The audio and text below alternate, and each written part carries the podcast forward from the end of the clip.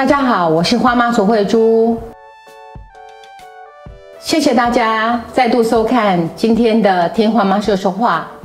今天我下的标题看起来有点可怕，就是我请老师让我帮孩子写功课这件事情。如果你未审先判，觉得这是一个恐龙妈妈做的事情，我也想告诉你，我并不想做一个恐龙妈妈。事出必有因，因为我的孩子很特殊，特殊到我不知道他是怎么回事。而在那个当下，我遇到的很多困难，我除了要处理我孩子每天功课写到十二点之外，我还要处理他音乐课不唱歌，说话课不说话，体育课不运动，不跳健康操。所有的老师都跟我抱怨说，你的孩子怎么样怎么样怎么样怎么样，而我不知道要怎么办。然后我当然带他去身心科去就诊，那后来确实他也确诊为轻度自闭，也就是现在我们常说的高功能自闭或雅斯伯格。当我有这么多困难，而你纠结在要我的孩子把每一项功课交出来的时候，您可能会认为说这样才公平啊，因为每个人都要写作业。可是我今天要讲的是，什么叫做公平？我先给大家看一下我孩子的作业本。这一本大家都很熟，看起来是国中的作业本，高中也是这一本。我教孩子到大学，到他现在二十六七岁了，这个本子他还没用完，因为他可以一行写六行，完全是毫芒雕刻的程度。我们再看一下那个比例尺，他的字有多么的小。然后很多人就会说：“花妈，你为什么不把笔弄粗一点，让他字可以写大一点？”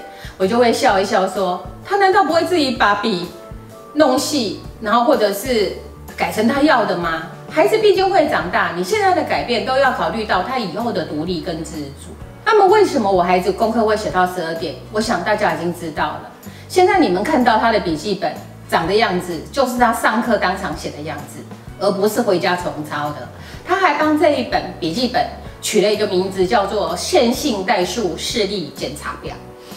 那他的老师很配合，就跟我的孩子讲，就说：“哎，你字哦写大一点，那个周记第一行会写成六行，把一周大事全部都写完，写在同一行内。老师的眼睛不好，老师看不清楚。”结果孩子就跟他讲说：“你可以不要看啊。”他回应这样的东西的时候，怎么办呢？我身为一个母亲，我考虑到的是我的孩子有终身的障碍，他这个障碍是。改变对他来讲很难，所以我请求其他的老师来协助我们，看老师能不能站在孩子的立场来替我们思考一下。那么就有的老师说，好啊，那就不用写。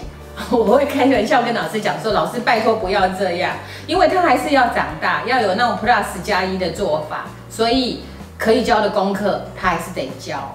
可是以国语文来讲，因为他过度的要求完美，他如果写的字不精确、歪掉了，他就会擦掉，擦到破掉。在这种状况底下，我就跟我的孩子协商，我说你会的，我帮你写；你不会的，我留着空格给你。那我跟他协商好了，我就跟老师商量，老师也同意了。所以这是我们三方亲师子三方共同的协定，不是纵容。是为了他能够有更长远的学习，而有的老师很坚持，大家都要一样。我也会跟孩子讲究说，这是老师的标准，所以我们就遵照老师的标准。老师不给分，说给零分，那就给零分吧。所以后来我的孩子比较大的时候，他经历了补考、重考、重修各种可能性。